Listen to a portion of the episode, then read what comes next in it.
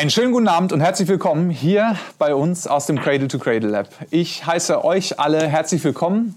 Ich freue mich sehr, dass wir heute wieder den C2C Lab Talk haben. Heute mit einem ganz wunderbaren, sehr spannenden Gast. Lieber Henning, Henning Siedentop von Mailaware, erst einmal ganz herzlich willkommen. Schön, dass du bei uns bist. Ja, hi Tim, danke für die Einladung an dich und an den Verein. Ich möchte dich ganz kurz vorstellen, ähm, denn ich habe im Vorfeld auch noch mal ein bisschen was über dich erfahren. Äh, du bist äh, 1985 geboren, hast das Licht der Welt erblickt und äh, bist in Kassel aufgewachsen, in Deutschlands erster Ökosiedlung. Hast äh, unter anderem an der Leuphana Universität Lüneburg studiert. In deiner Masterarbeit ähm, zum Thema Textilien und Kreislaufwirtschaft hast du äh, den Wissenschaftspreis des Landes Niedersachsen ähm, abgeräumt, sag ich mal. Und 2014 hast du dann Melaware gegründet und seitdem Geschäftsführer dieses Textilunternehmens. Ihr seid Fairtrade und Textil Standard Pilotpartner und auf dem Weg äh, von den Mindestlöhnen bis zu den existenzsicheren Löhnen, das auch mit Fairtrade zusammen zu machen. Da gehen wir nachher mal im Detail drauf ein.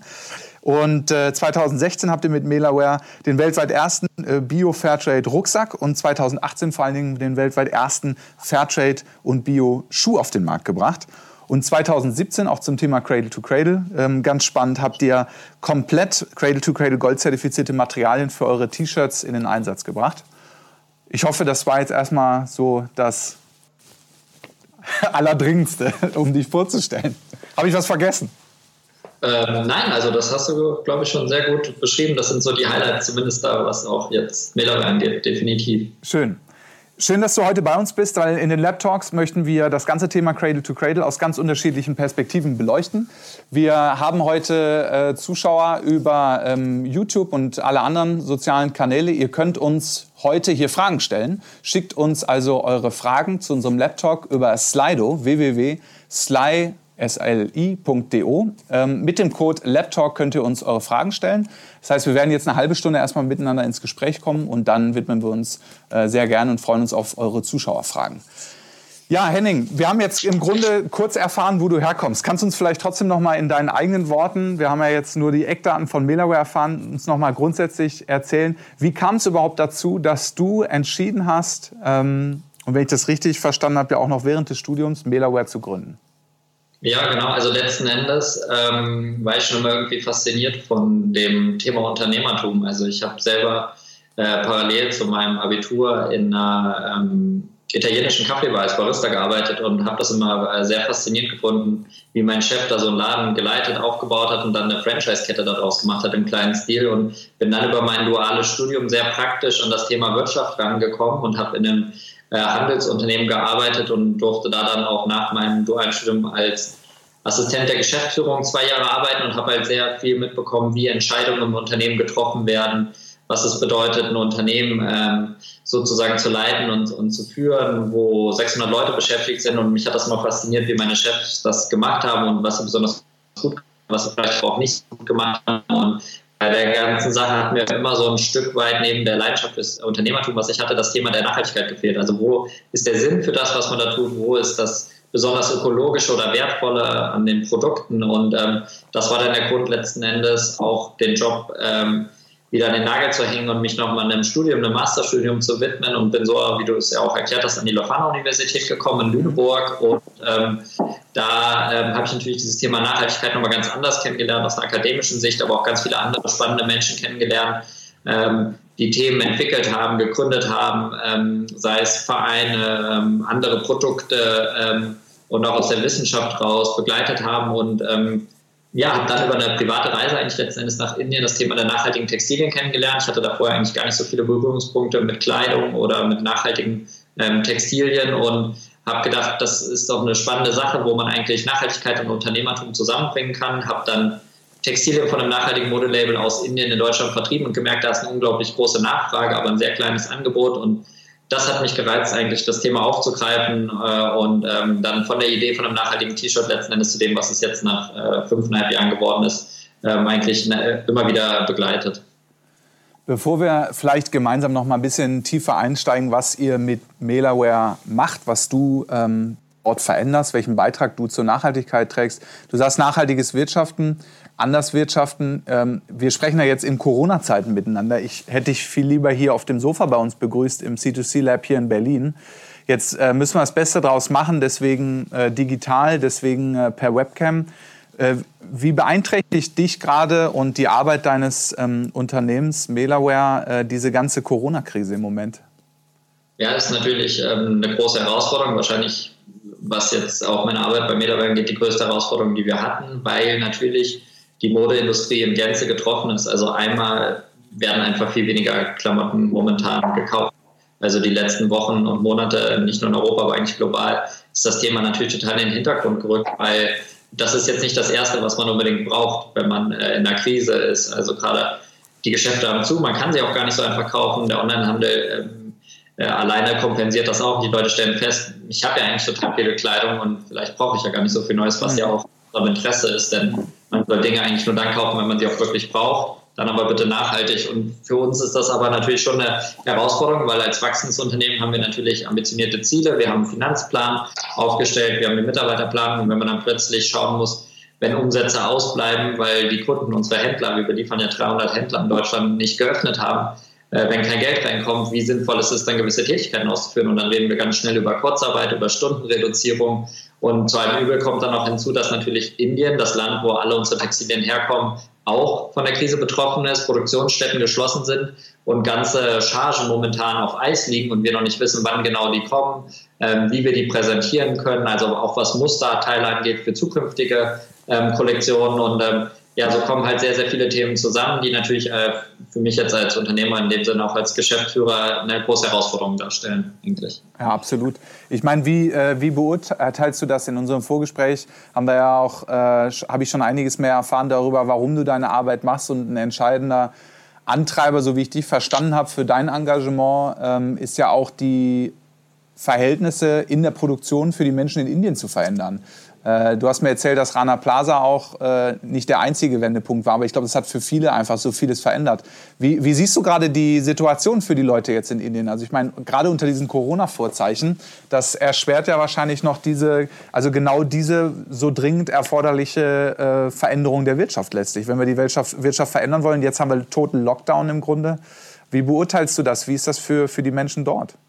Ja, ist also in, in Indien in der Produktion und ich denke, dass es in Bangladesch oder in anderen Ländern des globalen Südens, wo Textil gemacht wird, nicht anders ist, natürlich eine totale Katastrophe. Also, weil ganz viele Arbeitsplätze hängen an der Textilproduktion, angefangen vom Baumwollbauern über die Entkörnungsbetriebe, die Spinnereien, die Webereien, die Färbereien und dann natürlich besonders die Konfektionierung. Also, die Produzenten, mit denen wir ganz eng zusammenarbeiten, wo dann wirklich sehr, sehr viele Menschen, bis zu 1000 Menschen in verschiedenen ähm, Produktionsstätten verteilt sitzen und unsere Textilien nähen, die wir tagtäglich mhm.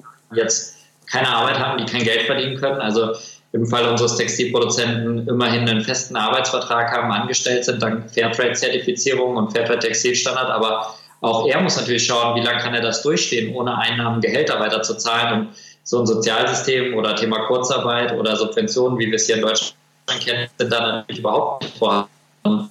Das bis Februar noch als große Pläne und Ideen hatten, jetzt über sechs Jahre von Mindestlöhnen auf existenzsichernde Löhne zu kommen, ist jetzt natürlich erstmal ähm, in weite Ferne gerückt und total, wir, wir arbeiten gerade an ganz anderen Herausforderungen, dass die Leute überhaupt wieder arbeiten dürfen und ähm, hinzu kommt, dass ja ganz viele konventionelle Textilunternehmen ihre ganzen Orders gecancelt haben, auf mhm. Eis gelegt haben, damit die ganze konventionelle Textilindustrie und die Näherinnen und Beschäftigten total in die Bedrängnis bringen, weil äh, gar nicht klar ist, wann die überhaupt ihre Arbeit wieder aufnehmen können und ob sie äh, überhaupt andere Produkte dann da oder äh, neue Produkte produzieren können. Ja, ich glaube, das ist so ein Moment, wo äh, ganz viele äh, umdenken, nicht nur feststellen, äh, viele der Dinge, die wir brauchen jetzt, äh, angefangen von äh, Mund-Nasenschutz, äh, Textilien beispielsweise und Schutzmasken und so weiter, das ist alles sehr global, sehr weit entfernt in der Produktion und da, wo wir es jetzt bei uns benötigen. Das führt natürlich in Teilen jetzt zu einem Umdenken auch, wie viel Wertschöpfung brauchen wir ähm, wirklich bei uns. Gleichzeitig tritt es natürlich äh, und das ist ja absolut richtig. Das kennt keine Grenzen und ähm, also der, der, das Virus kennt keine Grenzen. Dementsprechend, das trifft alle Menschen und da gibt es keinen Unterschied äh, zwischen Indien oder Deutschland, aber natürlich genau an diesen Stellen, wie die, ähm, wie die Ab Absicherungssysteme sind, wie das Gesundheitssystem funktioniert. Und ähm, am Ende ist jetzt wahrscheinlich für alle äh, Menschen trotzdem erstmal die Frage, wann können wir diesem Leben ähm, weiter folgen. Für uns als NGO ähm, überhaupt die Frage auch, wann können wir eigentlich weitermachen, auch diese Wirtschaftsweisen und auch unser gesellschaftliches Umfeld zu verändern, weil darum soll es ja aus unserer Sicht gehen und das sehe ich bei euch auch. Es muss sich ja noch so vieles verändern. Also vielleicht meine Frage auch noch mal in die Richtung, wenn du es äh, in der Gesamtschau gerade beurteilen ähm, würdest. Wo steht der textile Sektor aktuell? Ähm, wie groß ist der Anteil der nachhaltigen Produktion schon? Und dann vielleicht äh, reden wir auch noch mal ein bisschen mehr darüber, da gibt es ja Unterschiede. Also so wie ähm, im Landwirtschaftsbereich äh, ein Unterschied zwischen EU-Biosiegel und Demeter gibt es ja auch im Textilbereich äh, strenge und weniger strenge Kriterien. Also sag doch erstmal, wo siehst du gerade den textilen Sektor? Wo stehen wir da im Moment? Ja, ja, wenn wir vielleicht mal so das Rad irgendwie um anderthalb, zwei Monate zurückdrehen, so ein bisschen zu der Zeit, bevor diese Krise jetzt letztendlich losging, weil ich glaube, das ist eine Sondersituation, das muss man dann nochmal separat bewerten, aber letzten Endes war so, dass dieser Trend äh, nachhaltige Mode extrem groß war, zumindest in den Aussagen der Unternehmen, egal ob jetzt nachhaltige Unternehmen oder konventionelle Unternehmen. Das Thema ist in aller Munde. Die konventionellen Player, großen Online-Marktplätze und Kaufhäuser haben das, vor allem die Online-Marktplätze, jetzt aufgenommen und auch äh, Marken da gelistet. Wir haben da auch jetzt mit dem einen oder anderen Kooperationen geschlossen, äh, wo es vorher eher äh, noch sehr, sehr schwierig war. Aber das Thema ist, nimmt dann Relevanz zu. Ähm, und die Verbraucherinnen haben einfach auch großes Interesse daran, diese Produkte zu kaufen und ähm, zu finden. Und deshalb ist das als Wort und als Thema schon sehr, sehr stark. In der Umsetzung wird es dann aber, muss man dann wirklich, wie du schon sagst, sehr stark differenzieren. Und es gilt nach wie vor diese Kennzahl, dass wenn man sich jetzt mal nur die Naturfaser anschaut und da nur die Baumwolle, ähm, ein Prozent der weltweit angebauten Baumwolle überhaupt nur biozertifiziert ist. Das ist ja ein, ein extrem kleiner ähm, Prozentwert. Und wenn man dann noch schaut, dass davon höchstens äh, ein Drittel bis die Hälfte, äh, zumindest in Indien, Fairtrade zertifiziert mhm. ist, äh, sprechen wir von einem noch kleineren Teil. Und da haben wir uns noch nicht die gesamte Lieferkette angeschaut, also vom Feld bis zum finalen Produkt ja. und noch nicht über Menschenrechte, Löhne und so weiter geredet. Ja. Das heißt, es ist ein unglaublich langer Weg. Und dann ist ja so ein Textil wie so ein Hemd nicht nur aus, äh, aus Stoff gemacht, sondern da sind Knöpfe dran, da sind Garne dran, da sind Bügeleinlagen dran. Und wenn man da von einem ganzheitlichen äh, Produkt reden will, was, wo die Materialgesundheit wirklich sehr, sehr gut ist, dann gibt es da doch nur einige sehr wenige, die das Thema wirklich sehr ernst nehmen. Und das stelle ich natürlich auch immer wieder äh, mit Erschrecken fest, wie viele Produkte und Unternehmen da im Markt sind, die mit Themen werben oder sich schmücken, die sie für vermeintlich nachhaltig oder ähm, äh, Bio oder Fairtrade oder auch kreislauffähig halten, wo man dann auch feststellt, und genau, wenn bei genauer hinschauen, dann doch nochmal äh, Zweifel aufkommen eigentlich. Ja, ich meine, wie geht's dir damit? Äh, ich, ich bin ja auch regelmäßig hier zum Beispiel in Berlin ähm, auf der Neonyd äh, im Rahmen der Fashion Week zweimal im Jahr. Äh, ist natürlich jetzt auch alles Corona-bedingt äh, wie erstmal anders und nicht ganz absehbar, wie jetzt so die nächsten Monate auch im Textilsektor gehen.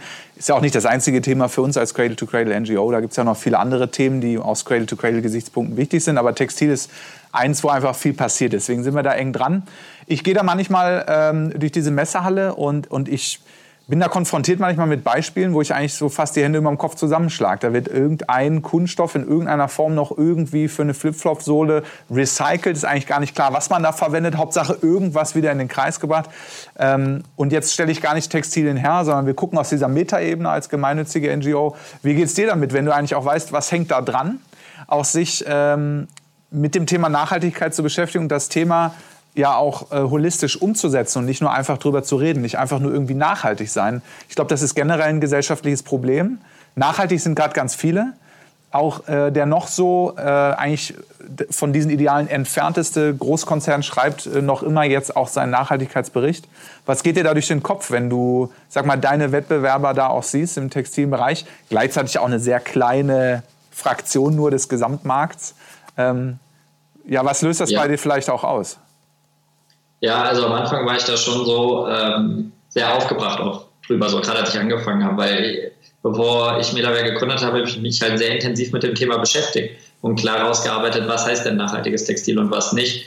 Und wir betrachten ja momentan nur den Bereich der Naturfasern und setzen überhaupt keine Kunstfasern ein. Ja. Und ich denke, das ist total wichtig, dass jeder in seinem Bereich die Hausaufgaben macht und sich seinen Bereich erstmal ganz genau anschaut. Und es geht nicht darum, irgendwie tolle Wörter rauszuhauen oder Sachen, die aus Konsumentensicht sich vielleicht toll und nachhaltig anhören, sondern wirklich erstmal zu verstehen, womit beschäftige ich mich eigentlich, was ist meine Spielwiese und was ist da angemessen und was nicht. Und ich stelle halt immer wieder fest, dass zum einen, es gibt zwei Gründe, warum ähm, Produkte auf den Markt kommen oder Firmen mit Dingen werben, die vielleicht eigentlich gar nicht das, das halten, was sie versprechen. Das eine ist die wirklich Unwissenheit, dass man sich nicht wirklich schlau gemacht hat, nicht richtig informiert hat. Ähm, da sage ich dann, da brauchen wir halt einfach unglaublich viel an Bildungsarbeit noch, an Aufklärungsarbeit und auch kritische Konsumenten. Ich meine, da tut ihr ja auch viel mit eurem Verein, um da wirklich aufzuklären, was bedeutet es denn eigentlich, ein Produkt ganzheitlich äh, zu machen. Und der zweite Bereich, warum ich das immer wieder feststelle, dass es sowas gibt, ist, dass einfach ähm, nur so viel gemacht wird, wie unbedingt nötig ist. Und wenn es in der Kommunikation sich toll anhört, dass es dann vielleicht auch schon ausreicht und man dann einfach aufhört und das Thema gar nicht bis zu Ende durchdenkt, weil die kritische äh, Verbrauchersicht dann oft gar nicht äh, bis zu den Brands vordringt. Und ähm, ja, inzwischen sehe ich es ein bisschen gelassener in dem Sinne, dass ich sage, es lohnt sich nicht so richtig darüber äh, aufzuregen oder das hat nicht so eine große Wirkung. Viel wichtiger ist, dass das, was wir machen, oder auch es gibt ja auch noch andere Marken, die die Dinge sehr gut machen, dass wir einfach noch sehr viel kommunizieren und erklären müssen und ähm, äh, genauso wie ihr das als Verein tut, wir probieren über unseren Podcast oder über unsere Webseite Aufklärungsarbeit zu leisten und zu erklären, was braucht es denn, um, um etwas wirklich nachhaltig zu machen, um, um, um so einfach die Leute zum Nachdenken anzuregen. Dein Stichwort kritische Verbraucher. Schickt uns eure Fragen. Wir haben jetzt schon eine Viertelstunde etwa äh, miteinander gequatscht. Wir möchten gleich eure Fragen hier mit auf die Bühne holen. Schickt uns unsere Fragen über www.sli.do, Slido mit dem äh, Eventcode LabTalk. Von daher einschicken und dann kommen wir gleich ähm, zu euren Fragen. Henning, nochmal zurück. Ähm, was mich nochmal auch anschließend jetzt hier interessieren würde, du hast dich ja auch noch äh, sehr stark, erstmal auch theoretisch, und du bringst es ja auch in die Praxis, aber auch theoretisch mit den Unterschieden auch verschiedener Textillabels auseinandergesetzt. Kannst du uns vielleicht nochmal und vor allen Dingen auch unsere Zuschauer ähm, ein bisschen mitnehmen in diese Welt auch der, ähm, der Textillabels und wo du auch die Unterschiede siehst zwischen ähm, ja, GOTS zum Beispiel und auch dem Thema Cradle to Cradle und dem Cradle to Cradle Standard, der ja für euch ähm, auch ein, ein wichtiges Thema ist, wo, wo ihr dran seid. Vielleicht kannst du uns da ähm, mal so deine, äh, deinen Blick drauf vermitteln. Ja, ja, genau. Also letzten Endes ähm, muss man sich bei jedem Textil und ich bleibe jetzt mal beim Bereich der Naturfasern, weil da kennen wir uns unglaublich gut aus ähm, und da im Speziellen mit der Baumwolle, was ungefähr ähm, die Hälfte aller ähm, Textilarten eigentlich auch ausmacht, von denen, die wir also konsumieren ähm, in Europa, dass man, es ist ganz wichtig, dass man sich ein Produkt eigentlich vom Anfang bis zum Ende anschaut. Also sprich, es gibt den Rohstoffanbau, und es gibt die ganze Produktion dazwischen. Dann gibt es das, was wir auch kennen, die Endverarbeitung, also die Konfektionierung, wo die näher sind. Und dann kommt ja hinten noch, was mache ich mit dem Produkt, wenn die Nutzungsphase vorbei ist? Also wenn die Verbraucherinnen und Verbraucher das Produkt nicht mehr tragen wollen oder können. Was sind eine zweite und eine dritte Nutzungsmöglichkeit oder was ist auch eine Möglichkeit, äh, das Produkt wieder zu verwenden oder daraus etwas Neues zu machen? Und ähm, der Fairtrade Cotton Standard ist der Standard, den wir nutzen, um wirklich sicherzustellen, dass auf der Plantage, wo das Produkt angebaut wird, den, dem schwächsten Glied in der Kette, nämlich den, äh, den Erzeugerinnen, den, den äh, Bauern, Kooperativen, einen fairen Abnahmepreis zu garantieren und eine Prämie on top zu zahlen. Da wir ja nur Bio-Baumwolle abnehmen, sichern wir zudem, dass die Böden im Umfeld der Communities in den Dörfern ähm, geschützt werden und dass sie noch eine etwas höhere Prämie bekommen. Denn bei Bioanbau ist die Fairtrade-Prämie noch mal höher. Mhm. Und dann äh, sorgen wir über den Global Organic Textile Standard, das ist die zweite Zertifizierung, die wir für alle Produkte auch haben, dass die gesamte Lieferkette, also der Bioanbau, sondern auch die gesamte Lieferkette ökologisch zertifiziert ist. Also sprich, dass alle Materialien und Zutaten wie Knöpfe, Garne, aber vor allen Dingen auch die Farbstoffe mhm. äh, ökologisch zertifiziert sind und damit letzten Endes einen Mehrwert bieten, dass wir Schadstofffreiheit haben und dass wir sicherstellen können, dass sie gesund für Mensch und Umwelt sind.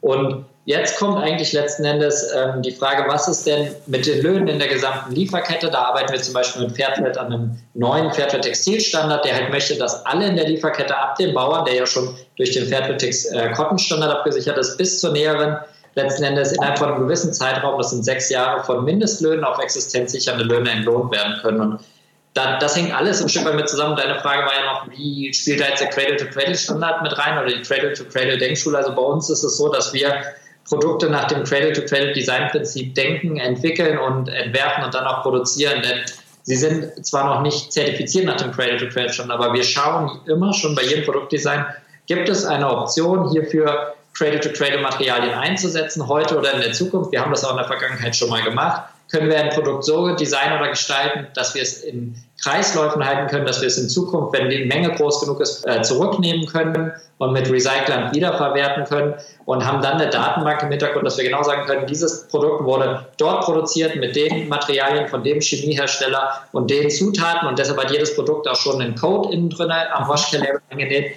damit wir für die Zukunft vorbereitet sind, wenn unsere Mengen steigen, dass es sich lohnt, auch aus dem Rohstoff letzten Endes wieder etwas Neues zu machen. Und so hilft uns eigentlich der Cradle-to-Cradle-Standard und auch die Cradle-to-Cradle-Denkschule, Produkte äh, auf eine intelligente Art und Weise nachhaltig zu gestalten und gilt wie so ein, äh, wie so ein Schirm, wie so ein Dachkonzept, wo sich die anderen Standards mit drunter dran docken und in manchen Teilen sind GOTS oder Fairtrade Cotton spezieller, weil sie für Textilien sind und in anderen ist der Cradle-to-Cradle-Standard mhm. äh, was besser für uns in der Anwendung, weil er, er ist natürlich ganzheitlich auch nicht nur für Textilien gedacht.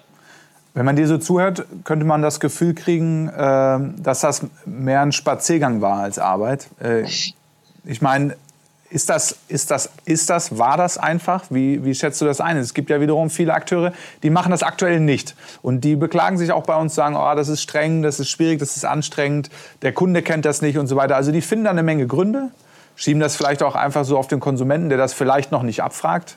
Äh, oder nachfragt, weil er es vielleicht auch heute noch nicht versteht. Das ist ja auch ganz klar unsere Arbeit, dass wir auch mit Cradle to Cradle NGO dieses Bewusstsein schärfen wollen. Natürlich auch bei politischen Akteuren, also wir gehen an unterschiedliche Stakeholder. Also wie, wie hat sich das gestaltet äh, für euch, an diesen Punkt heute schon zu kommen? Ich höre ja auch raus, du bist noch nicht zufrieden, also irgendwie muss es noch weitergehen auch. Ja, klar, also ich meine, es war schon ein langer Weg in dem Sinne, ich meine, es sind jetzt fünfeinhalb Jahre wo es äh, Melaware gibt. Und ähm, es war ja auch eine anderthalb Jahre Vorbereitungszeit. Also ich beschäftige mich sehr lange damit. Ich habe auch ein Team und ich äh, bin äh, informiere mich da immer wieder aufs Neue und probiere mich da äh, weiterzubilden in die Richtung. Ähm, es ist ein langer Weg und es ist auch kompliziert in dem Sinne. Es kostet auch Geld. Natürlich hat uns so eine Entwicklung von einem ersten Schuh, der Fairtrade Cotton und GOTS zertifiziert ist und damit auch schon sehr nah an Cradle to Cradle, vielleicht im Silber- oder Goldstandard dran ist, über 100.000 Euro Entwicklungskosten mhm. gekostet. Also das ist auch eine Geldfrage. Nur, auch für ein äh, junges Unternehmen wie das eure wahrscheinlich nicht so leicht, mal eben 100.000 R&D da reinzubringen. Ja, genau. Also das war eine, einfach eine, wir wollten das machen und haben das deshalb investiert und wollten einfach mal einen Schritt vorausgehen. Und ich glaube, darum geht es genau. Man muss das immer im Verhältnis sehen. Äh, wenn das ein Unternehmen wie Melawerk haben, die mit, ich sag mal, verhältnismäßig wenigen Mitarbeitern äh, sind jetzt 14 Leute davon, äh, sind acht Werkstudenten, ähm, die in Teilzeit arbeiten, es schaffen, solche Innovationen rauszubringen, Produkte zu entwickeln, dann können doch große Unternehmen nicht sagen, wir könnten das nicht, wenn sie das nicht wirklich auch wollen, weil sie haben natürlich auch ein sehr langes Textil-Know-how und Netzwerke und so weiter. Ich glaube, es ist eher eine Frage des Wollens und nicht des Könnens, denn es ist ein Textil. Ein Textil besteht aus einer gewissen Anzahl von Materialien, seien es 10, 15 oder 20. Wenn es komplex wird wie ein Schuh, da ist natürlich, aber dann sind wir bei 50 und Materialien. Wir haben es auf 25 runter reduziert, was ja auch möglich ist. Aber es ist kein Auto, es ist kein Flugzeug, es ist kein, keine Raketenwissenschaft, die man sich nicht erarbeiten kann. Und ähm, äh, da würde ich schon sagen, wenn wir es schaffen, in Deutschland in unserer Automobilindustrie genau zu wissen, wo welche Teile herkommen und Nummern draufzugeben und ein super Inventory Management haben. Ähm, diese ganzen Systeme gibt es ja alle. Mhm. Ähm, warum sollte das dann für Textilien nicht möglich sein, die doch verhältnismäßig einfacher sind, auch wenn sie global gehandelt werden und die Lieferketten sehr schnell komplex werden können? Als Gründer von Cradle to Cradle NGO weiß ich natürlich auch, wenn man was neu startet, äh, weil man auch sagt, dass, da passiert einfach noch nicht das, was man irgendwie sehen will, äh, und man fängt nochmal von Null an, dann ist das vielleicht auch leichter. Wie siehst du das als, als Gründer jetzt in deinem Segment? Spielt da die Unternehmensgröße eine Rolle, um solche Innovationen auch umsetzen zu können? Was sind da so deine Erfahrungen, was das angeht? Ja, ich glaube, dass wir dadurch, dass wir ähm von Anfang an das probiert haben, nach dem Standard umzusetzen und zu arbeiten und das auch so kommuniziert haben und auch klar unsere Ziele formuliert haben und auch keinen Abstrich gemacht haben, sind wir vor allen Dingen glaubwürdig. Das hilft natürlich bei den Verbraucherinnen, wenn es dann um den Vertrieb der Produkte geht, weil man in dem Sinne keine Vorgeschichte hat, die einen davon abhält. Und ähm, dadurch, wenn man ein kleiner ist und ein kleineres Team und auch nicht so viele hat, die da mitentscheiden müssen oder Konzerne, wo man noch drin hängt, mhm. kann man Dinge auch wirklich einfach mal ausprobieren und umsetzen und auch schneller anpassen. Also die Wege sind viel, viel kürzer. Ich glaube schon, dass das ähm, sehr stark hilft, auch in dem Fall. Ähm, große Unternehmen haben dann klassisch machen einen Spin-off oder ähm, gründen etwas aus und äh, separieren das, aber man hängt wahrscheinlich dann doch irgendwie immer mit einem großen Unternehmen dran und muss dann irgendwelche Zahlen berichten und reporten und davon sind wir komplett befreit. Und ich glaube schon, dass die Unternehmensgröße auch helfen kann in dem Fall. der anderen Seite ist es auch nicht leicht, als kleines Unternehmen in Indien irgendwie seine Idee vorzustellen und großen Unternehmen zu erklären, was man da jetzt plötzlich äh, haben möchte in Richtung Bio, Fairtrade und Cradle to Cradle. Mhm. Äh, da tut sich ein großes Unternehmen dann leichter, weil den Namen kennt man, da ist eine gewisse Kaufkraft dahinter und äh, wir nehmen ja noch verhältnismäßig geringe Stückzahlen ab. Ähm, ich denke, das hat alles so seine Vor- und Nachteile. Wie gesagt, ich glaube, wo ein Wille ist, ist auch ein Weg und ähm, sowohl kleine als auch große können diesen Weg gehen. Was mich nur mal interessieren würde, du hast äh, gerade noch mal so auf ähm, Indien referenziert, wo ihr eure ähm, Produkte äh, herstellt. Äh, was waren für dich so die ganz großen Herausforderungen? Ich weiß es nicht, kulturell, in der Wirtschaft vor Ort, in der Distanz, in der Länge der Wertschöpfungskette. Vielleicht kannst du uns da ein bisschen was berichten, wie das, wie das losging. Was waren so die Stolpersteine für euch? Ja, am Anfang ist natürlich schon schwierig, als äh, Newcomer sich dort vorzustellen, weil wir ja nicht direkt zu kleinen Produzenten gegangen sind, sondern eher zu mittleren bis großen, also welchen, die wir noch reinwachsen können äh, von unseren, von unseren ähm, Stückzahlen her. Und da natürlich das Vertrauen der Inhaber zu gewinnen, des Managements und zu zeigen, hey, wir sind vielleicht neu, aber und haben vielleicht auch an der einen oder anderen Stelle noch total die Wissenslücken, was wir am Anfang definitiv hatten, aber bitte unterstützt uns, weil wir haben einen guten Ansatz, nicht nur sozial und ökologisch, auch ökonomisch. Es rechnet sich am Ende auch für alle. Und immer das immer wieder zu erklären und auch diese persönliche Beziehung aufrechtzuerhalten, das ist, glaube ich, so die größte Herausforderung. Und dann natürlich, wenn es mal Probleme gibt, eine Passform stimmt nicht, ein Testbericht war man nicht okay, wie geht man damit um, wie kann man dem Produzenten erklären, dass man das Produkt dann so nicht abnehmen kann und dass er nachbessern muss. Und ähm, bis sie dann wirklich verstehen, dass wir immer wieder und jede Charge testen auf Rückstände und sie einfach unsere Parameter erfüllen müssen. Das sind natürlich Wege, die man gemeinsam gehen muss, weil ähm, auf dem Papier gibt es viele Produkte, die nachhaltig oder zertifiziert sind, ähm, genauso wie Produzenten. Aber der Teufel steckt halt im Detail und Chemikalien kann man ganz einfach testen, nämlich im Labor. Und da hilft ein Papier, was einem irgendwas bestätigt, auch nicht. Und da muss man schon sehr konsequent sein und da dann auch immer wieder auf Verständnis hoffen. Das ist natürlich schon sehr, sehr wichtig. Ja. Kommen wir noch mal zu einem Thema, bevor wir jetzt ähm, nämlich so langsam auch zu unseren Zuschauerfragen gleich kommen. Schickt uns äh, noch eure Fragen www.sly.do, sli.do mit Laptalk, dem Eventcode. Kommen wir gleich zu euren Fragen. Ähm, kommen wir vielleicht noch mal ganz kurz zum neuen staatlichen ähm, Siegel Grüner Knopf. Ich sehe es auf dem Poster hinter dir. Also ihr seid auch beim Grünen Knopf mit dabei. Kannst du da vielleicht noch mal was ähm, zu erzählen? Ja, also der grüne Knopf ist ja letzten Endes eine Initiative vom, vom Staat, vom Entwicklungsministerium initiiert, ausgeführt letzten Endes dann über die GITS als, als ähm, Standardgeber und auditiert. In dem Fall sind wir vom TÜV. Und ähm, letzten Endes ist der grüne Knopf der Versuch von staatlicher Seite, das Thema nachhaltige Textilien zu pushen, dem Ganzen einen Rahmen zu geben. Und ähm, es ist eine Pilotphase, in der wir uns befinden, die geht noch bis Mitte 2021. Ähm, begonnen haben wir damit ähm, im Herbst letzten Jahres 2019. Wir gehören zu den ersten Unternehmen, die nach dem grünen Knopf zertifiziert sind.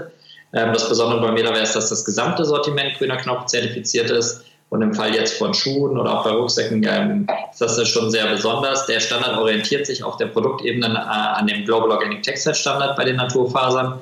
Ähm, und was darüber hinaus aber noch ähm, vorliegen muss, ist eine Unternehmensprüfung. Das heißt, unser gesamtes Unternehmen, also die Melawerk GmbH, wurde durchleuchtet. Es wurde alles dokumentiert, auditiert.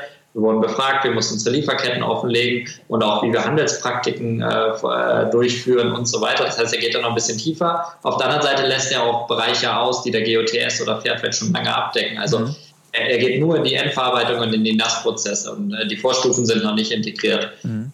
Wir unterstützen den grünen Knopf äh, aus, aus, aus, einem einfachen Grund. Ähm, der staatliche Akteur mischt sich jetzt in das Thema Nachhaltigkeit ein. Wir haben den Standard von Anfang an mit begleitet, auch mit kommentiert und unsere, äh, unsere Expertise mit einfließen lassen und tun das auch immer noch, denn wir sind der Meinung, ähm, der Standard sollte möglichst hoch, sein und er hat ja auch das Ziel, sich in den nächsten ein, zwei Jahren noch weiterzuentwickeln und zu verbessern hin zu mehr Nachhaltigkeit. Und äh, da wollen wir einfach den Standard möglichst hochhalten und unterstützen deshalb den Staat, weil er natürlich unglaublich Vertrauen bei den Verbraucherinnen ähm, genießt. Und äh, deshalb sind wir da mit dabei.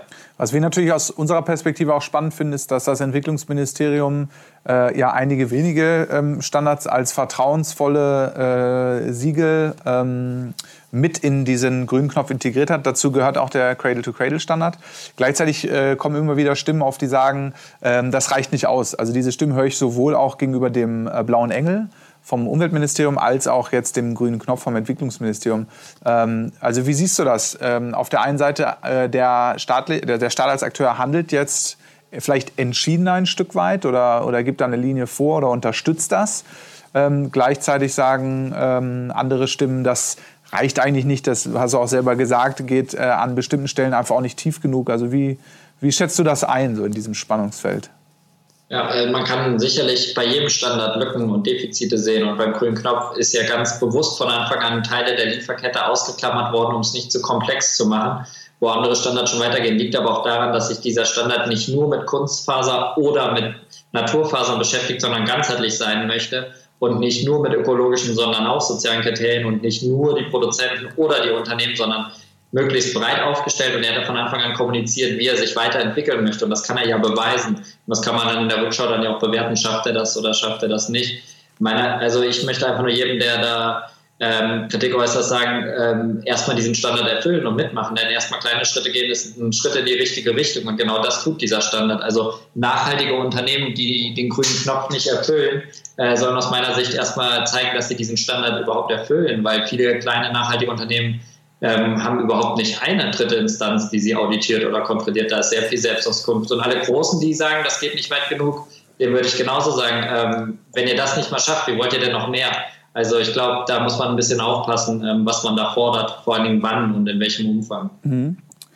Ja, ich glaube erstmal äh, danke Henning bis hierhin. Äh, da mit dem Blick auf die Zeit auch jetzt unsere Zuschauerfragen dran sind. Ich würde gleich mal mit einer Frage starten. Äh, wenn ich die so lese, wenn ich es richtig verstanden habe, geht es mit dieser Frage darum, viele äh, konventionelle Unternehmen investieren ja wahnsinnig viel Geld auch in ihre Markenbildung. Teilweise zahlt äh, der Konsument, informierte Menschen wissen das, dass der äh, Verbraucherpreis am Markt ganz stark eigentlich Marketingbudgets bedient letztlich. Und hier die Frage von ähm, einer Zuschauerin, ähm, wie sieht es mit eurem Marketingbudget aus, beziehungsweise, wenn ich es richtig verstanden habe, hier, ähm, wie vermarktet ihr euch und wie stellt ihr sicher, dass ihr sozusagen auch wahrgenommen werden könnt ähm, auf so einem großen Textilmarkt als nachhaltiges Label? Ja, genau. Ja, letzten Endes ähm, verkaufen wir, wie alle anderen Modeunternehmen auch, in volle Kleiderschränke. Also keiner würde morgen, wenn die Lieferkette zugedreht wird, äh, nackt rumlaufen. Wir haben alle ganz viele tolle Klamotten und Marketing ist ja letzten Endes äh, so ein Blumenstrauß aus, was für ein Produkt habe ich, wo verkaufe ich es, zu welchem Preis äh, und in welcher Qualität. Und ich würde sagen, bei Metaverse stecken wir äh, in manche Säulen extrem viel Geld und Zeit und Ideen rein und in andere deutlich weniger. Die meisten Modeunternehmen verkaufen über Promotion, also über Werbung, über Emotionen, über Kampagnen, über Bilder, über Models, über Gesichter. Ähm, das ist der Bereich, den wir eigentlich relativ klein halten, was finanzielle Ausgaben angeht. Natürlich machen wir auch mal eine PR-Reise oder wir arbeiten mit Influencern zusammen. Wir müssen auch Fotoshootings machen und so weiter, aber das ist alles mit sehr angezogener Handbremse. Weil, ähm, und da komme ich eigentlich zu dem Punkt, wo wir sehr stark sind und wo wir unser Geld ausgeben, ist das Produkt. Das ist auch Teil des Marketings. Also wir sind der Meinung, wenn wir ein Produkt haben, was unglaublich hochwertig ist, qualitativ, aber auch ökologisch gesehen zu Fairbedingungen hergestellt wird, dann haben wir etwas geschaffen, was einen sehr hohen Marketingwert hat. Und äh, diese Produkte probieren wir halt über den stationären Handel und da haben wir inzwischen äh, 300 stationäre Einzelhändler, die wir beliefern und auch Online-Händler an möglichst vielen Kontaktkunden zu verkaufen. Das ist unsere Art, Marketing zu machen. Also ein super Produkt in, in, äh, in, in, möglichst vielen Geschäften und dann natürlich zu einem Preis, der im Bereich Nachhaltigkeit schon sehr besonders ist bei uns. Also, dass man bei uns irgendwie äh, Rucksäcke ab 50 Euro bekommt, Schuhe ab 90 Euro, T-Shirts ab 20 Euro oder Strickpullover 49 Euro. Das sind Preise, die andere nachhaltige Labels so äh, jetzt nicht erzielen können. Und das ist unsere Art von Marketing.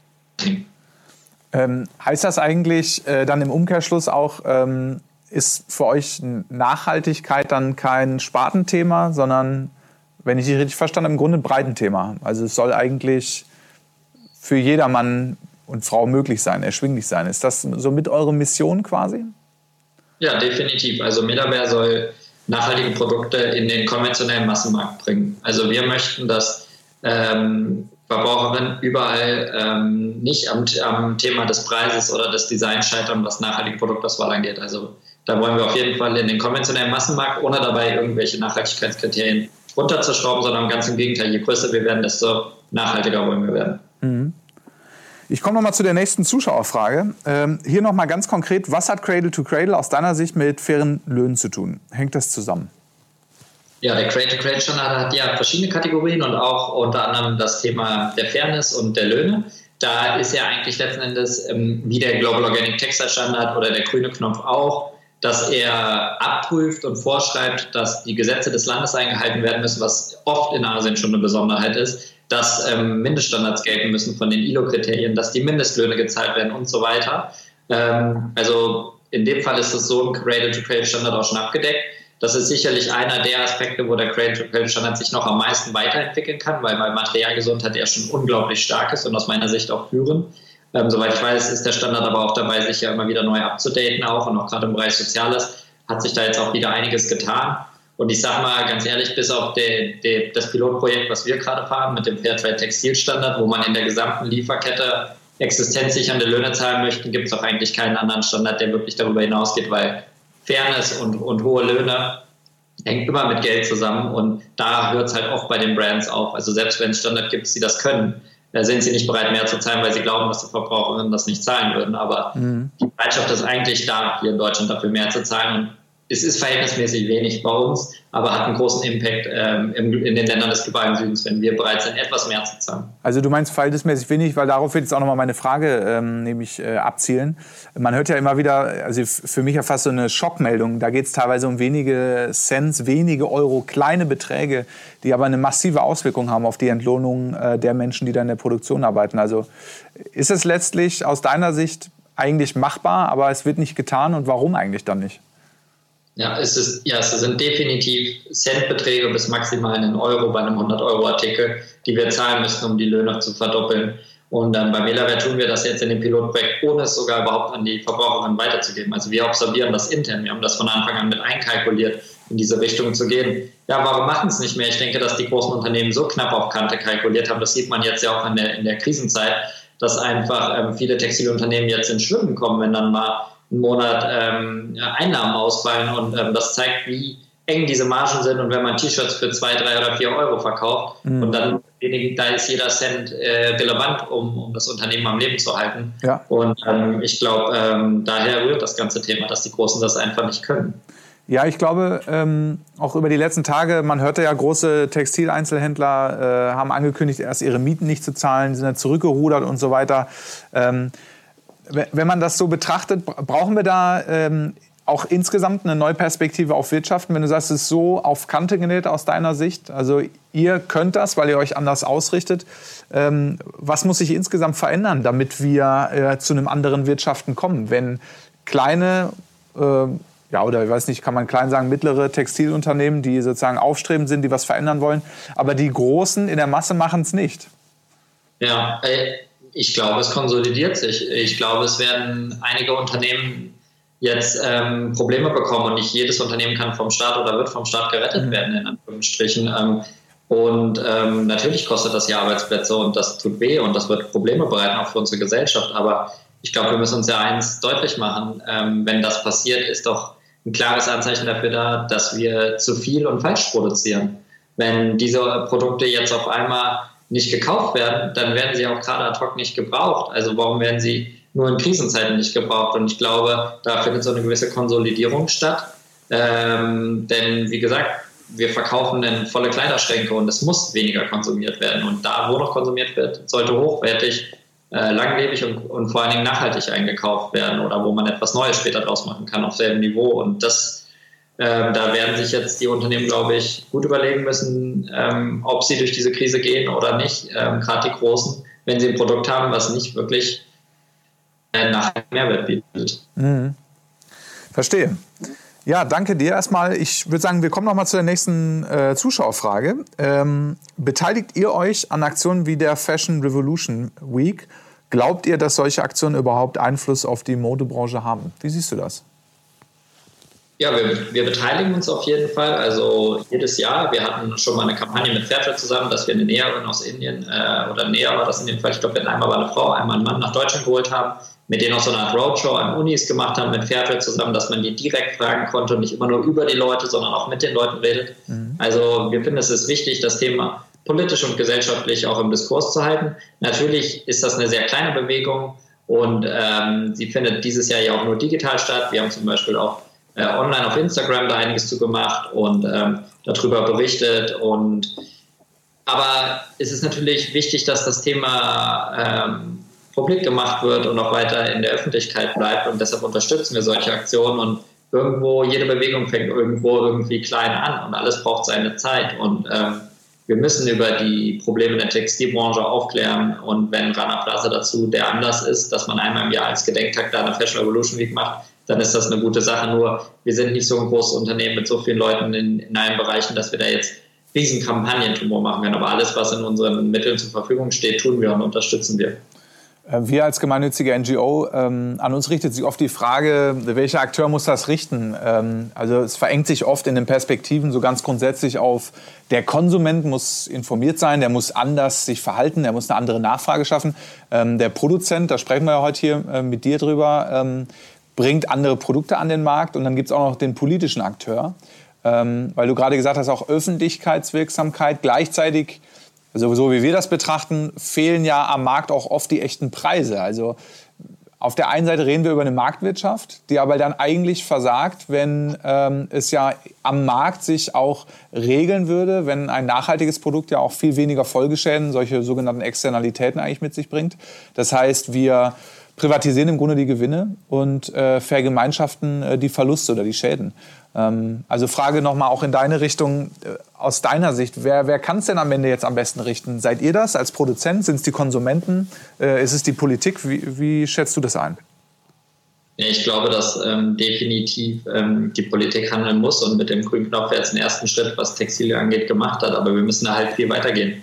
Wir müssen in Richtung Gesetzgebung bei dem Thema gehen. Wir müssen über das Thema Zölle reden von nachhaltigen Produkten, die aus meiner Sicht nicht teurer sein dürfen. Mhm. Denn wir werden heute bestraft dafür, dass wir ökologischer und sozialer in Indien produzieren, weil ja. mein Produkt ist im Einkauf wesentlich teurer. Und an der, an der Landesgrenze kommen dann die Zölle nochmal oben drauf und das geht prozentual. Das heißt, es ist ja eigentlich eine, eine Bestrafung für den, der ökologischer handelt. Und ähm, nichtsdestotrotz, als Unternehmer äh, trage ich die Verantwortung dafür, was ich tue und meine Mitarbeiter genauso in dem, was sie jeden Tag machen. Und ähm, jedes Modeunternehmen, was sich dieser Verantwortung nicht gerecht wird und seinen Mitarbeitern auch nicht die Aufgabe gibt, in die richtige Richtung, nämlich die ökologische und soziale zu denken, äh, ist aus meiner Sicht da mit in der Verantwortung und auch ähm, macht sich da auch schuldig und anklagbar, wenn sie da nicht handeln. Und genauso ähm, sind sie Verbraucherinnen. Ich meine, ähm, man kann entscheiden, was und wie man kauft. Nicht jeder hat das Privileg, äh, Budget zu haben, sich alle Produkte zu leisten, aber jeder kann intelligent überlegen, ähm, ist es denn sinnvoll, ein günstiges Produkt zu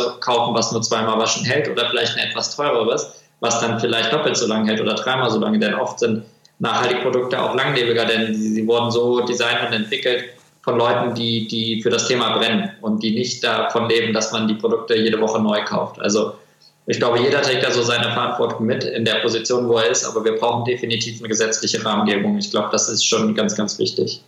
Und das war dann auch für euch ausschlaggebend, beim grünen Knopf auch mitzumischen, wenn ich das so richtig raushöre? Ja, definitiv, denn man kann nicht auf der einen Seite fordern und sagen, die Politik muss sich einmischen und Gesetze machen, wenn man nicht mal einen, einen kleinen Testlauf gemacht hat, auch wenn der noch nicht perfekt ist, denn äh, sonst kann man noch lange drauf warten. Man kann auch nicht was fordern und dann nicht unterstützen. Also, und ich bin immer ein Freund davon, ähm, Schritte in die richtige Richtung zu gehen. Die können auch klein sein, die müssen dann aber auch schnell etwas größer werden. Wichtig ist aber in die richtige Richtung. Und es reicht nicht nur zu sagen, wir gehen in die nachhaltige Richtung und wir machen irgendwas aus recyceltem äh, Plastik oder Kunststoff oder ja. Autoreifen. Man muss das schon wirklich fundiert und auch ähm, von Dritten bestätigt bekommen, dass das wirklich eine, eine, eine, richtige Richtung ist. Und dann Stück für Stück und dann immer schneller werden. Ja, das ist ja auch letztlich eine Diskussion, an der wir sehr stark beteiligt sind, weil die Diskussion in der Nachhaltigkeit ist ja oft sehr stark davon geprägt, nicht ausschließlich, aber zu weiten Teilen den Fußabdruck zu reduzieren. Und wir wollen ja im Grunde nicht weniger schlecht sein nur, sondern wir wollen ja wirklich ganz andere Produkte sehen. Wir wollen ja im Grunde anders wirtschaften. Wir wollen ganz andere Geschäftsmodelle. Ähm, wir wollen nicht mehr von der Wiege zur Bahre denken. In dieser ganzen Logik macht es ja auch eigentlich nur Sinn, den Fußabdruck zu reduzieren, äh, wenn immer ultimativ Müll entsteht. Aber wenn wir das schaffen, Kreisläufe zu schließen, auch in der Textilwertschöpfungskette, ähm, ganze Thema auch jetzt Faserrecycling ist ja gerade ein ganz, ganz großer Hype jetzt um äh, sozusagen diese Kreislaufschließung, Rückwärtslogistik und so weiter. Vielleicht kannst du da uns auch noch mal ein paar deiner Gedanken zu diesem ich sag mal, positiven Fußabdruck beziehungsweise äh, zum Cradle-to-Cradle-Ansatz, Kreislaufschließung eben und ja, besser sein oder ich sag mal jetzt polemisch vielleicht ein Stück weit, mehr als nur nachhaltig zu sein? Ja, ich glaube, dass letzten Endes hinten raus, ähm, dass der einzig gangbare Weg ist. Denn auf der einen Seite klar, wenn wir intelligenter und hochwertiger und an der einen oder anderen Stelle vielleicht auch mal weniger konsumieren, aber wir müssen uns immer noch überlegen, was ist mit den Sachen, die produziert werden und die konsumiert werden. Und die müssen dann positiven Mehrwert äh, bringen. Und das geht nur, wenn ich über die Produktion und den Nutzen hin zur Phase danach mir auch Gedanken mache und äh, Produkte so zu designen, dass sie am Ende Mehrwert bieten. Und das geht natürlich bei hochwertigen, teureren Produkten auf der einen Seite vermeintlich leichter, weil dann da wirklich ein Materialwert gegenübersteht. Auf der anderen Seite ist ein Textil- und Konsumprodukt ein schnell drehendes Produkt. Das heißt, wir reden über Massen. Und mhm. über die Masse kann auch immer wieder wirtschaftlich was reinkommen. Also da steckt natürlich auch ein großes wirtschaftliches Geschäftsmodell dahinter, was noch gar nicht so richtig, das Potenzial ist noch gar nicht so richtig gehoben. Und ähm, da braucht es halt auch das Zusammenspiel von verschiedenen Akteuren. Also da reicht es nicht nur, wenn unsere Produzenten oder wir uns als Hersteller Gedanken machen, sondern wir brauchen halt auch die Recycler mit im Boot. Und deshalb ist das auch so super, was ihr als Verein macht, dass ihr da diese Aufklärungsarbeit leistet, dass ihr über euren Kongress oder auch über andere Veranstaltungen Leute zusammenbringt, um genau darüber zu reden. Und ähm, ich glaube, sowas braucht es halt viel mehr, diese Initiativen und, und ähm, äh, diese, diese Bildungsarbeit, die ihr auch macht, damit genau über sowas gesprochen wird und sich solche Koalitionen auch äh, letzten Endes finden und dann auch ähm, ja, wirklich praktikable Lösungen anbieten. Super Aufhänger für unseren kurzen Werbeblock. Ihr könnt uns unterstützen, wenn euch unsere Arbeit gefällt. Wir äh, streamen ja hier gerade live aus dem Cradle to Cradle Lab, unserem Bildungszentrum hier in Berlin. Wir sind hier ein bisschen lahmgelegt. Corona äh, lässt uns keine Wahl. Wir können hier gerade wenige Veranstaltungen vor Ort machen. Umso wichtiger, dass wir in den digitalen Raum gehen. Deswegen unter anderem hier dieses Format. Wir machen aber auch viel ähm, dezentrale Bildungsarbeit. Wir haben über 700 ehrenamtlich Aktive in unseren mehr als 50 Initiativen im deutschsprachigen Raum. Und wenn ihr diese Arbeit unterstützen möchtet, diese Bildungsarbeit, Vernetzungsarbeit zum Thema, zum Thema Cradle to Cradle, äh, könnt ihr gerne spenden ähm, äh, und ja, damit eben auch diese Bildungsarbeit ähm, mittragen oder euch eben auch ehrenamtlich engagieren. So viel sei an der Stelle auf jeden Fall ähm, gesagt. Da gibt es viele Wege äh, mitzumachen. Schaut einfach auf unserer Website vorbei www.c2c.ngo. Ähm, da gibt es weitere Details. Super Steilvorlage. Henning, dachte ich, ähm, nutze ich gleich mal. Wir kommen noch mal zur nächsten Frage hier. Äh, wir sind ja noch im Zuschauerfragenblock. Ich gucke auch immer auf die Uhrzeit. Also wir kommen so langsam auch schon Richtung Ende. Ich gucke mal, dass wir noch ein paar Fragen unterbringen. Und zwar, ähm, ich bin mir gar nicht so ganz sicher. Ich glaube, du hast das ein bisschen beantwortet. Ich stelle sie trotzdem noch mal einmal. Ähm, viele Näherinnen erhalten wegen der Corona-Krise keine Löhne mehr und haben keine finanzielle Absicherung. Haben eure Näherinnen eine Grundsicherung? Also du hast ja schon so ein bisschen, bist da ein bisschen drauf eingegangen. Wie steht es da ganz konkret jetzt auch in dieser Krise um ja, eure Näherinnen? Ja, genau, vielleicht um das auf das Beispiel von unserem Textilproduzenten einzugehen. Pure Cots Eco Lifestyle aus Gujarat. Das ist zweieinhalb, drei Stunden nördlich von Mumbai äh, in einem Bundesstaat in Omagaum, in einem Ort. Dort arbeiten ca. 1000 Näherinnen und Näher bei ihm angestellt in, an fünf verschiedenen Standorten. Und das Besondere bei Proquats und auch dank der Zertifizierung, vor allen Dingen jetzt auch nochmal durch diesen Ausbau hin, hin zu dem Pilotprojekt Fair für Textiljournalist, dass alle Angestellten einen festen Arbeitsvertrag haben, ein monatliches Einkommen haben, fest bezahlt werden, nicht nach Stückzahlen und auch ähm, äh, Abgaben zahlen in ihrem Rentenfonds und so weiter. Ähm, unser Textilproduzent war der, der, das erste Unternehmen in Umagaum, was ähm, äh, Ende März die gesamten Löhne noch gezahlt hat, ähm, äh, branchenweit, weil viele natürlich schon am Krisen oder am Stocken waren. Er hat natürlich auch gesagt, dass er jetzt schauen muss, was passiert jetzt im April. Also er, die, er darf nicht arbeiten. Er sagt, im April kann er noch Löhne zahlen, er wird nicht die vollen Löhne zahlen. Da wird es dann irgendwie eine Regelung geben, ähnlich vielleicht wie bei unserer Kurzarbeit, dass man einen Teil davon nur zahlt. Ähm, aber ähm, er sagt schon, wenn die Aufträge nicht zurückkommen, wird es auch für ihn schwierig, weil Arbeitsverträge hin oder her und Löhne zahlen, irgendwo muss das Geld ja herkommen und einen Staat gibt es dort nicht. Und deshalb haben wir ganz bewusst von Melaware aus äh, in der Krise nochmal unseren Produzenten den Rücken gestellt und gesagt, alle Orders, die wir abgegeben haben, sollen produziert werden. Wir haben auch in Zeiten der Krise Anzahlungen für zukünftige Produktion geleistet. Wir haben an unserem Sampling für die Zukunft festgehalten, um einfach da auch im Sinne des fairen Handels ähm, einen Rücken zu bauen und ähm, dass es da auch weitergeht. Aber es gibt ganz viele konventionelle Textilunternehmen, wo die Näherinnen und Näher jetzt äh, von heute auf morgen auf der Straße sitzen und überhaupt keine Einnahmen mehr haben. Und diese Bilder haben wir auch gesehen, wo dann Wandarbeiter teilweise sich auf den mhm. Rückweg in ihre Jobs machen, um überhaupt ähm, äh, da einen Weg gehen zu können, weil da geht es dann wirklich sehr schnell an die Substanz, was die finanzielle Versorgung angeht. Mhm. Ja, eine absolute Ausnahmesituation ähm, letztlich für alle Menschen gerade. Aber da an der Stelle, denke ich, merkt man es nochmal ganz besonders, wenn so ein Sicherheitsnetz ähm, und so ein starker Staat wie jetzt hier in Deutschland da nicht existiert, dann ähm, umso wichtiger, dass Akteure dort vor Ort Verantwortung übernehmen. Ähm, Ja, danke für deine äh, Beantwortung. Ähm, ich komme noch mal zu einer weiteren Frage. Hier noch mal konkret zu eurem Schuh. Vielleicht kannst du uns da auch noch mal mehr generell zu dem Schuh wahrscheinlich erzählen. Das wird, glaube ich, noch mal Sinn machen, weil es, soweit ich informiert bin, hast du im Vorgespräch erzählt, eine Weltneuheit ist in besonderer Weise. Also vielleicht noch mal kurz mehr zum Schuh und dann auch die konkrete Frage, inwieweit erfüllt euer Schuh das Cradle-to-Cradle-Design-Konzept oder auch nicht? Ja. Also der Schuh ähm, war letzten Endes eine Idee, wirklich nochmal einen Schritt darüber hinauszugehen. Also es waren am Ende zwei Jahre, die wir da als Entwicklungszeit gebraucht haben, um den wirklich dann von der Idee bis zur Marktreife und zur ersten Serienproduktion über 100.000 Euro Forschungsgelder und Entwicklungsgelder, um das möglich zu machen, inklusive allen Werkzeugen und was auch immer man dafür braucht. Das Besondere ist, dass wir den Schuh so designt haben, dass er komplett nach dem Global Organic Textile Standard zertifiziert ist und somit in Richtung Cradle to Cradle Silber oder Gold Standard geht. Wir haben hier noch nicht in allen Kategorien wo oft die Herausforderung bei Schuhen ist, ähm, ist zum einen die Sohle und zum anderen Kannst der du den Satz nochmal wiederholen? Da war ein, kurzer, war ein kurzer Aussetzer in Skype. Magst du den so, Satz einfach nochmal ja. neu, neu sprechen? Ja, ja, klar. Also womit wir uns besonders beschäftigt haben, was die größte Herausforderung sind, eigentlich zwei Sachen. Das sind zum einen die Sohle und der Kleber.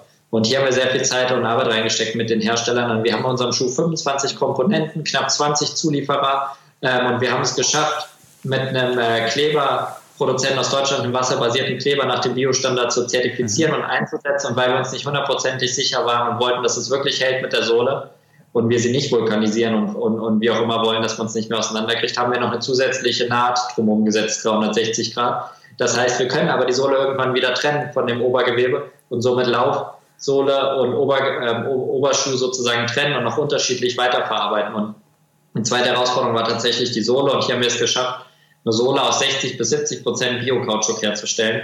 Also Naturkautschuk, ähm, der dann letzten Endes durch eine Vulkanisierung mit Chemikalien, die auch alle dem Biostandard entsprechen, sowohl im Einsatz als auch nachher in dem, in dem Endtest ähm, beim Abrieb ähm, keine Giftstoffe enthalten, wie sie sonst bei, bei ähm, petroleumbasierten Sohlen der Fall ist. Und die Sohle ist wahrscheinlich das Produkt, was man am ehesten noch weiterentwickeln müsste in Richtung okay, was ist die Laufsohle, was ist der obere Teil, denn sie ist sehr robust, sehr hart, es reibt sich sehr wenig ab. Wichtig ist aber ja, dass der Abrieb biologisch abbaubar ist im Sinne ähm, der, der Cradle-to-Cradle-Denkschule und das sind alles so Themen, ähm, womit wir uns beschäftigt haben und ähm, ja, und dann alles bei einem Preis von 89,90, wo man halt sagt, okay, dieser Schuh steht auch in Sachen Preis keinem konventionellen was nach. Das war natürlich die Herausforderung bei dem Ganzen. Vielleicht auch nochmal äh, Detailfrage dazu. Äh, welche Rolle spielt überhaupt Preispolitik für euch? Also wo bewegt ihr euch da? Weil ich kenne äh, auch viele Stimmen, die sagen, Ökomode kann ich mir fast gar nicht leisten, sehr teuer. Dann gibt es Leute, dann kaufe ich nur ein Stück. Aber es ragt oft nicht so in den Alltag der Leute rein. Wie, was ist eure Strategie da? Ist extrem wichtig. Also ich würde sagen, ähm, gleich wichtig wie die soziale und ökologische Säule ist bei uns die ökonomische Säule. Und das fängt bei mir eigentlich immer mit dem Preis an und natürlich mit der Marge, die wir selber dann auch noch behalten, weil sonst funktioniert das Ganze nicht. Ähm, es muss ja wirtschaftlich auch sein. Also das ist genauso wichtig. Nimmt ein Drittel ein. Und wenn wir Produkte andenken und kreieren, dann gibt es auch immer gleich einen Preis, den wir festsetzen, für was wir das verkaufen wollen.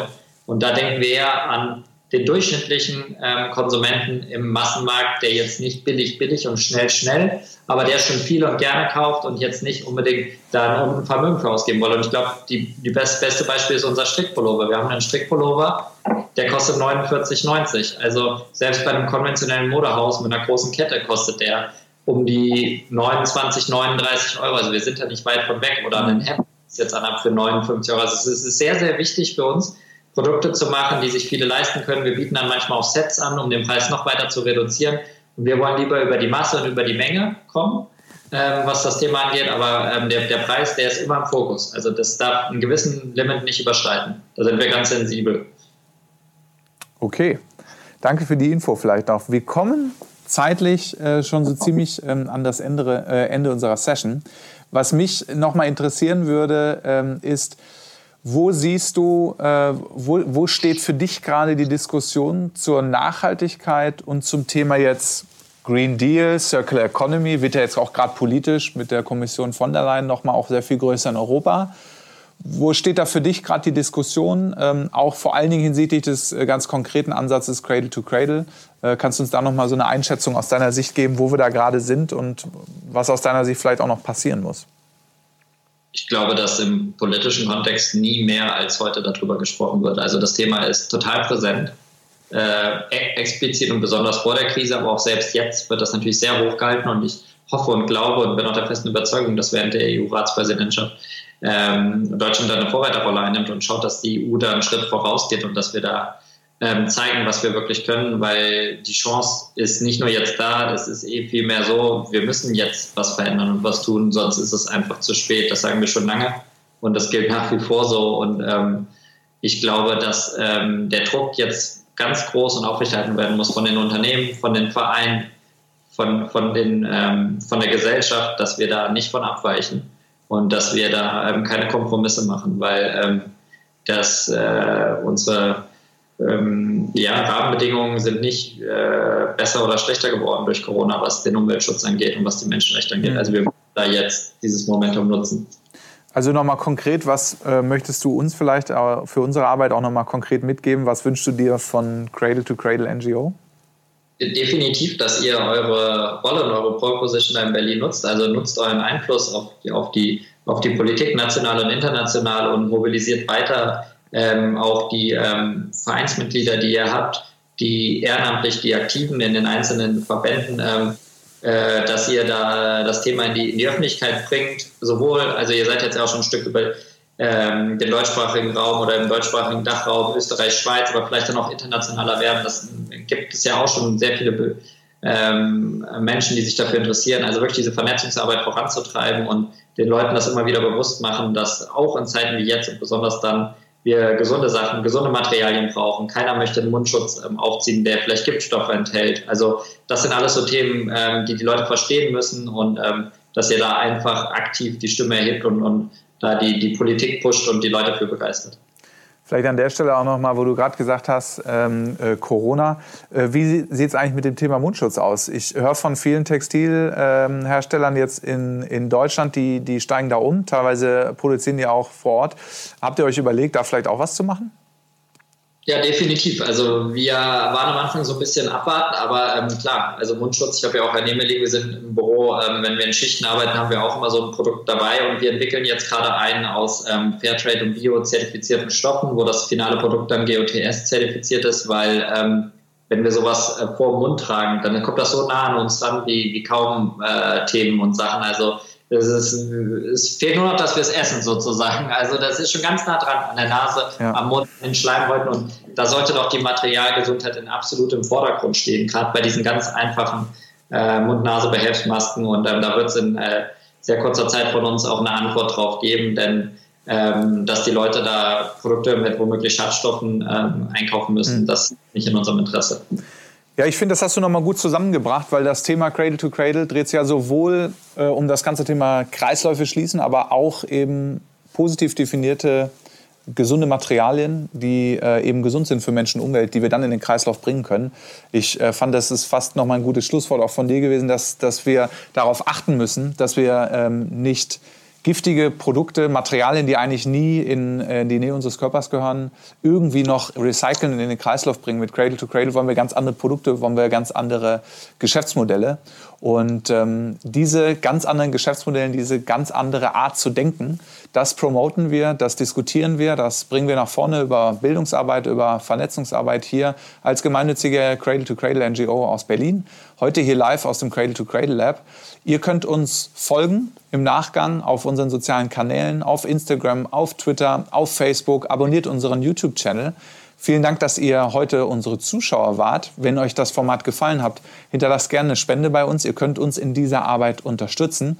Und vor allen Dingen den Dank an dieser Stelle natürlich gilt unserem Gast heute, lieber Henning, Henning Siedentop, Gründer und Geschäftsführer von Mailaware. Vielen Dank für deine Zeit. Vielen Dank für deine Einblicke. Ähm, danke, dass du unser Gast warst heute. Danke, danke Tim, danke für die Einladung und auch an die äh, Fragen, an die Zuschauerinnen und Zuschauer. Ähm, hat Spaß gemacht, in so Krisenzeiten auch mal über andere Dinge und ähm, die wirklich wichtigen Themen auch zu reden und nach vorne zu schauen. Das war eine coole Sache. Ging mir auch so, auf jeden Fall. Für euch alles Gute, bleibt auf diesem Weg und hoffen wir, dass diese Corona-Krise bald irgendwie mindestens mal in die nächste Phase geht und wir uns auch diesen wichtigen Themen widmen können, wenn sowas wie eine Klimakonferenz äh, verschoben bzw. abgesagt wird. Ich glaube, wir müssen ganz dringend an diesen Themen dranbleiben. Danke für den Austausch. Äh, danke, Henning Siedentop. Ciao.